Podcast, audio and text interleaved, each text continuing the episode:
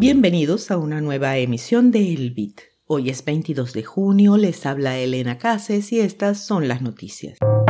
El presidente de la Fed dice que Bitcoin tiene poder de permanencia.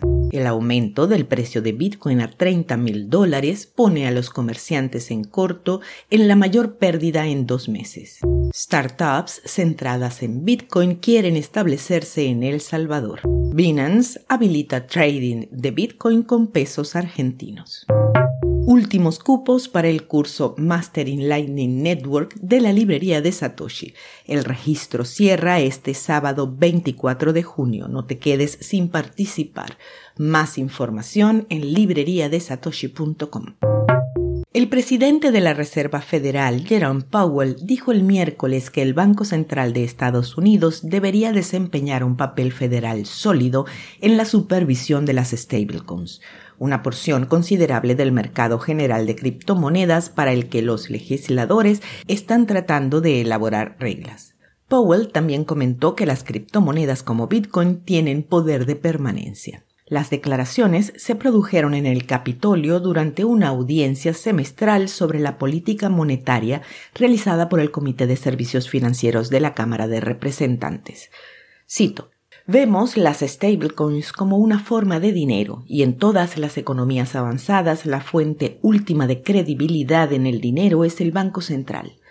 Creemos que sería apropiado que la Fed tenga un rol sólido en lo que suceda con las stablecoins en el futuro.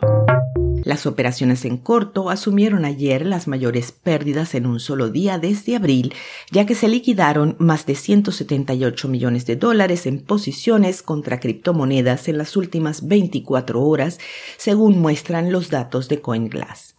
Las liquidaciones totales, incluidos largos y cortos, superaron los 203 millones y los futuros de Bitcoin acumularon 75 millones de dólares en pérdidas, seguidos por los futuros de Ether con 51 millones.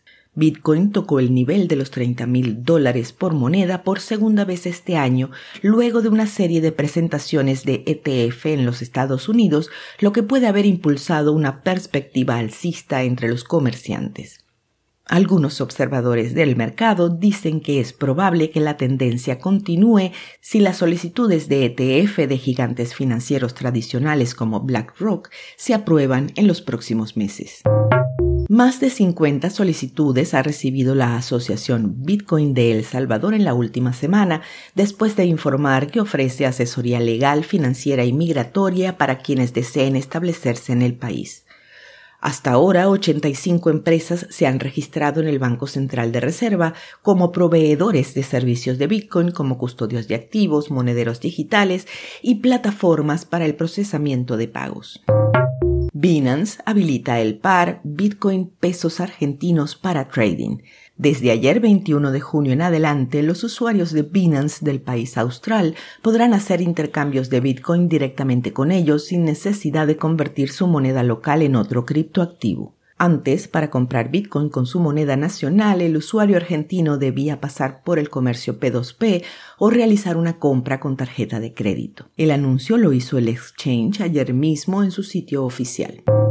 Al cierre de esta emisión, el precio de Bitcoin es de 30.050 dólares con una variación al alza del 3.9% en 24 horas. Esto fue el Bit desde la librería de Satoshi con una producción de Proyecto Bitcoin.